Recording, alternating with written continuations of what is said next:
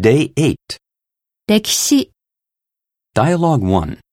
Ben tells Tom about his family history. When did your family come to the U.S., Ben? Around the time of the gold rush, my great great grandpa was a farmer with a small herd of cattle. He was kind of naive and had a sheltered upbringing in England. One day the newspapers announced the discovery of gold in California. The papers painted a vivid picture of riches for anyone who showed up.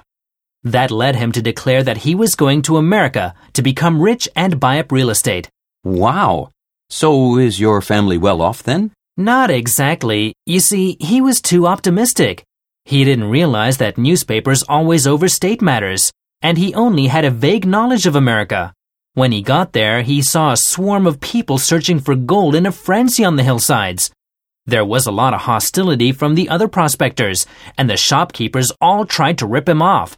It didn't take him long to figure out that he wouldn't get rich. So did he retire as a prospector? Yeah, after about three days, he decided he would stick with his real profession, which was farming. He must have thought, better safe than sorry. So what happened next? He met my great great grandma, fell in love, and decided to live in the U.S. as an immigrant. And the rest, as they say, is history.